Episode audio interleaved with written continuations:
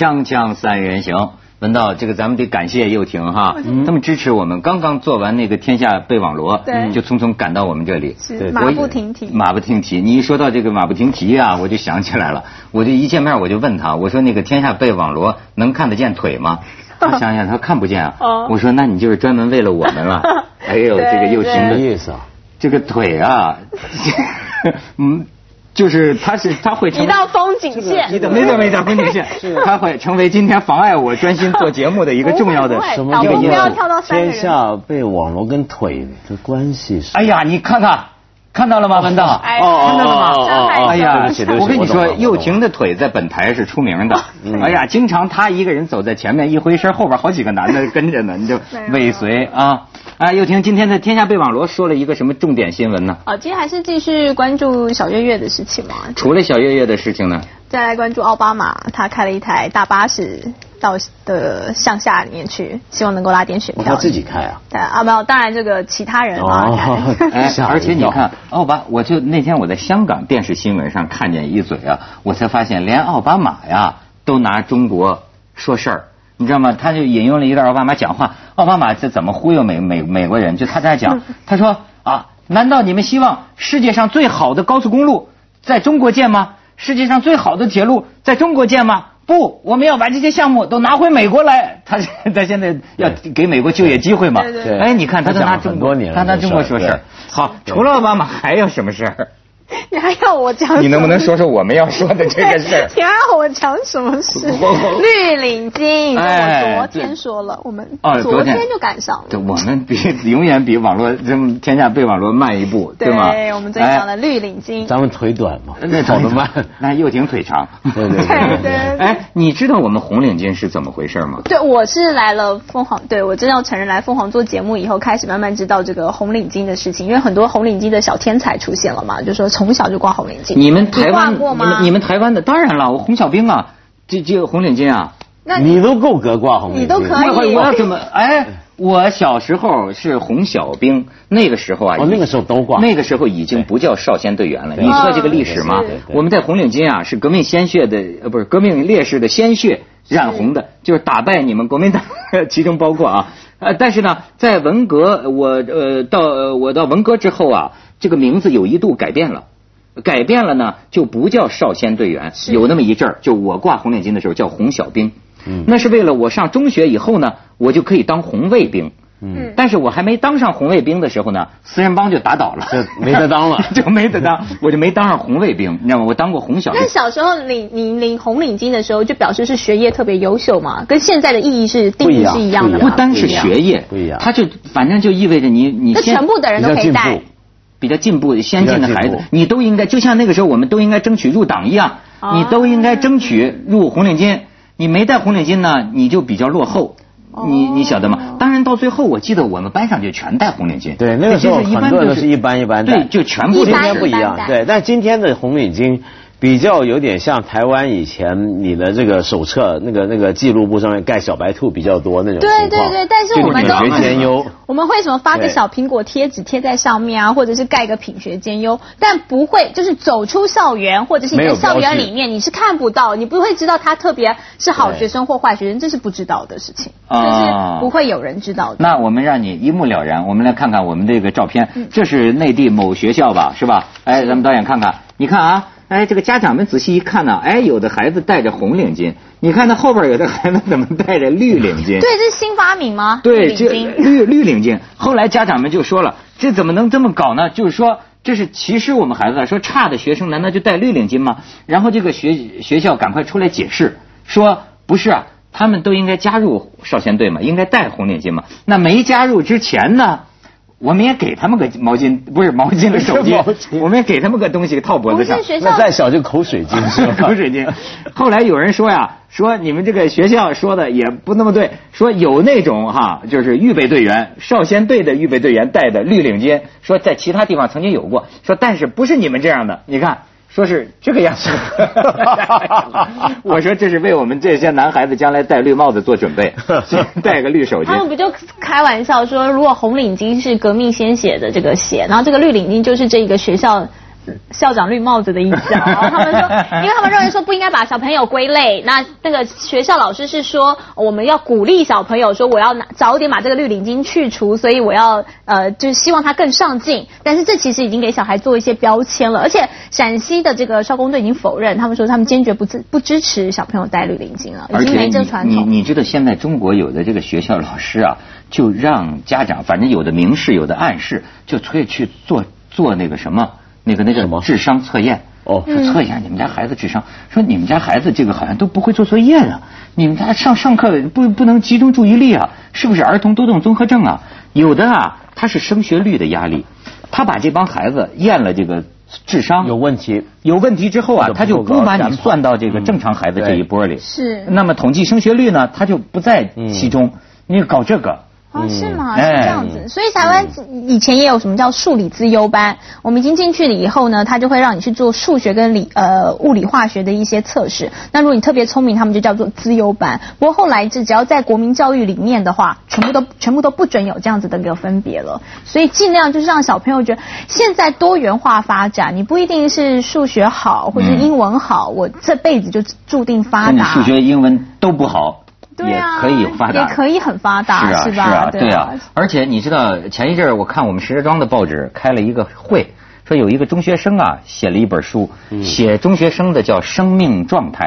嗯，哎，老实讲啊，他这个引用了一段话，我想给你们看一看，因为我觉得这段话说的啊特别好。不仅是说了现在一些中国大陆的这个孩子们的生命状态，而且我怎么发现这些孩子说出了我的生命状态？真的吗？就是我说怎么咱们都是你的生命状态还处在中学阶段？不是，哎，不是他还是说他的生命状态还已经到了我的这个阶段了？你可以看看他早衰了是吧？不，你看看，你看看啊，这是一个我们的内地的孩子，他说生命应该是一种旺盛的东西，可我每天呈现给大家的是一张菜色蜡黄的脸，不旺盛。生命还应该是一种特别阳光的东西，可我经常心情郁闷不阳光。生命还应该是一种灵动的东西，而我反应迟钝，上课经常听不懂，像弱智不灵动。你再看下边，小时候我为一只蚂蚁找到一粒饭呢，一片叶子落在肩膀上欢呼。可不知道从什么时候开始啊，我变得越来越麻木，每天除了机械的上课、作业、吃饭、睡觉之外，对谁对什么都感动不起来。所以老师啊，他是对老师说：“说老师啊，我认为我没有生命，只有一口气，是一个只有一口气的人。”哎呀，好沉重的一个呼吁。这不就是行尸走肉吗？是啊，而且你知道最近我们前阵子《天下被》网络节目也是就谈到一个这个十六岁的博士生，他是那个数学博士，对他要这个妈妈买房在北京全资，对，而且他还说不不不这么做，他就那个不去。做那个口试口试嘛，就威胁父母。那他们就说你这样怎么可以威胁父母呢？他说哦，因为我觉得这个我在成就他们的梦想，所以他们应该要为这个梦想付出一些代价。我觉得这个整个价值观，天哪！台湾话有一句话，台语叫做卡塔切塔高卡加偏，就是读书读到背后去。你等于没有读。妈妈小时候常会跟我讲说，你不要读书读到背后去，就是说你这些知识如果没有教会你孝道，教会你一些道德，他说等于没有读。你我跟你讲，他说的这个事儿啊，一点都不陌生。因为呢，我们朋友圈里也有一样这样。你说这个孩子，咱们是不是不应该强迫给他梦想啊？就是他们家孩子，哎，这父母亲呢，就为了孩子移民，移民上上美上美加呀，就移民辛辛苦苦的这个打工。可是这个孩子啊，整天在玩电脑游戏或者什么的，到最后这个孩子就跟他们讲说：“这个我是实现你们的梦想，你们要给我买单，你们当然要给我买单。”呃，最后问这个孩子在在美国啊，他要学医，嗯，天哪，学医在美国是富人家才学的，他父母亲是不是？不是，也不是，就要供八年吧？对，要啊，他是这样子。医学院是要先念完本科，对，再去念的，对。是。然后你说他孩子就对他那么穷的父母提这个要求，然后但是振振有词就是说，你们把我弄到这里来的，我在这里举目无亲，对吧？呃，就就是除就除了你们，对吧？连个跟我玩的同学都没有。你们我就是为了实现你们梦想，你们呢当然应该买单。我要学最高的，我要学医什么的。咱们去下广告，锵锵三人行，广告之后见。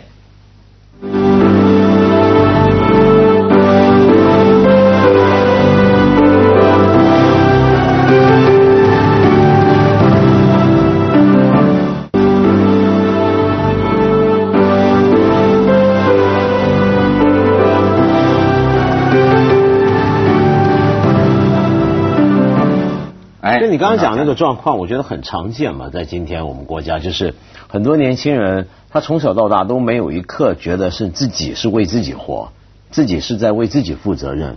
所以我们如果说一个，就您那个朋友的孩子，他说他是为了要圆父母的梦，嗯才训练这个书，或者那个博士生，一样。我觉得是一样的嘛。这个你说真的能够完全怪他们吗？我觉得也很难讲，因为他从来没有一个责任感。责任感是什么东西？责任是要自己替自己负责，你才开始有责任感。当你从小到大你做的一切的事情都是别人指定你，你为了要达成一个一个别人设定的目标而去做的，你从来不被鼓励发展你自己的东西的时候，你怎么会有责任？所以就变成说，中国的现在教育就只有一个单一的价值，它不嗯鼓励你多元的一些方向。我只有五，我们以前叫五育中的智育啊，就只有学科成绩好，我才会在这社会上被认认可，而且。被认可很重要，变成是这样，所以才会有红领巾、绿领巾嘛。我要别人觉得我好，嗯，妈妈才会觉得我好，那或者老师才会觉得我好，同学觉得我好，我好像才知道我会好，我不会自己觉得说我今天呃做成了一件事情，我的成就感来自于我自己的肯定或别人。变成说你很在乎外界的眼光，那这是很可怕的。是但是我们跟美国不都是这样吗？不是，我我就我我我我是岔开，我是我我是觉得这是不是一个人性啊？就是说，我们人都是要靠别人才能肯定自己。但教育不应该教育你这样的观念。嗯，没错，我觉得两个都对，就是人的确是要在活在他人的认同之中的，把他人的眼睛当镜子来照自己，这是一定要的。但是问题是，呃，这里面你的自主性从哪里来呢？我觉得我们可以参考一下美国，就因为美国是另一个极端。嗯美国教育这几年也很糟糕，嗯一直被人骂。为什么？他们进入一个 me generation 之后，就是什么东西都是任何一个年轻人可以说我要有我的主张，特别自我。对，我要有我的想法，我要有我的发展，我要我的道路。那这个我我我我到最后呢，就是他可以完全不管别的人对他的看法、印象，乃至于很多人诟病美国的这个学术成绩啊，就中学生的这个考试成绩各方面数据不断在下降，或者不断的被亚洲或者别的国家超过，嗯嗯嗯跟这个也有关系。嗯所以我们两边正好是处在两个极端，他们是过度自我，但是过度自我其实也就是没有自我，因为当你一个人你一天到晚说我要自我，我要自我，但那个自我是什么？那个内涵是什么？你只剩下一个形式的选择，比如说这是我的选择，我爱怎么样就怎么样。但是当你在追问他，那你为什么爱这个，或者说为什么这个选择对你来讲这么重要？你可能是没有内容的。嗯那中国今天的情况是怎么样呢？就是说起话来，大家都是有内容的。我要这么做，这么做，这么做是很好。那这个是你选的吗？不是。啊嗯，是是是，就像运动员不也不也是这样？对啊我记得曾咱们曾经有一个那个谁，呃，芭蕾舞团的那个赵汝恒，嗯现在还是团长还是已经不是团长？我忘记了就是中国芭蕾团，他在一个瑞士啊，在哪儿参加一个国际的芭蕾舞比赛，好像做评委。嗯最后呢，他就发表评论，他就说啊，他说我就发现呢，我们中国来的孩子，这个芭蕾舞演员呢，这个基本功、这个体能、这个动作，那都是一流的，甚至比外国孩子都强。但他说，但是就在一个最关键的地方，说人家外国孩子来参加这个芭蕾舞的自娱性强，嗯我们的这个芭蕾舞演员呢，自娱性不够。什么叫自娱性？就自个儿美啊，觉得快乐。这这对自己享受自己这个舞蹈，这个这个动作，你看得出他爱自己，跳得漂亮。他这个我们没有，对吧？因为我们是从小看你这块材料，是个芭蕾舞的材料，喜欢不喜欢就给我苦练，是吧？就是这样才能其实成就。艺术都是这样，艺术跟技术的区别之一就在这里嘛。我记得我刚刚上礼拜看了一个访问，很有意思，是英国那个《金融时报》访问英国的一个很有名的大钢琴家，叫内田光子，他是日裔的一个一个大钢琴家，里面谈到了郎朗。他讲什么？因为那个记者说：“哎，你是亚洲被认为是亚洲人之中钢琴最好的一个大师，说你怎么看现在红起来像郎朗这样？”他说：“呃，我们现在还是别谈郎朗吧，现在谈他太早了。如果过了十年之后，大家可能不记得他了，那就算了。如果过了十年之后，大家还还还在讨论他，那我就会跟郎说，嗯，well done，well done，做的不错，做得不错啊为什么？因为他提到一个现象，就是说中国现在出的一批这种音乐神童啊，都是技术上绝对满分、绝对合格，但常常被外国的乐评家或者是资深的乐迷批评为什么就没有音乐性。嗯嗯嗯嗯那个音乐性是来自于粗俗点讲就是内涵。那那个内涵来自什么？就是你有多喜欢这个东西，你小时候对它的感受是怎么样，你跟这个东西的关系是亲不亲密，这些东西是能够听得出来的。是，所以可能他们在弹钢琴过程中，中国的钢琴家可以弹出这个节拍器，他每一个哒哒哒的声音，他这个每一个节拍落的是对的。但是一个巴哈的曲子，你永远每五个人弹应该有五种看法，但是可能中国五个音乐家弹的是一种看法，就会有这种。又听关于音乐的见解，我都听不懂。才女才女，锵锵三人行，广告之后见。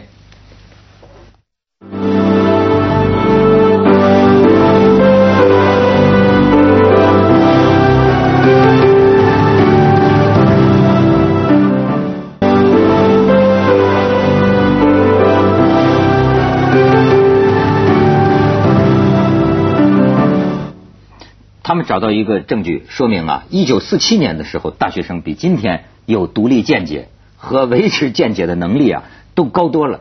我就给你看这个照片，他们找到的这个证据啊，这个这个真是非常撼人的这个事情。一九四七年，因为教育经费删减，上海交大三千学生要到当时的首都南京上访，是吧？进入北站，所有列车停开不卖票。学生在厂房找到一个车头和二十七节车厢，由机械工程系自行组装，并且开出车站。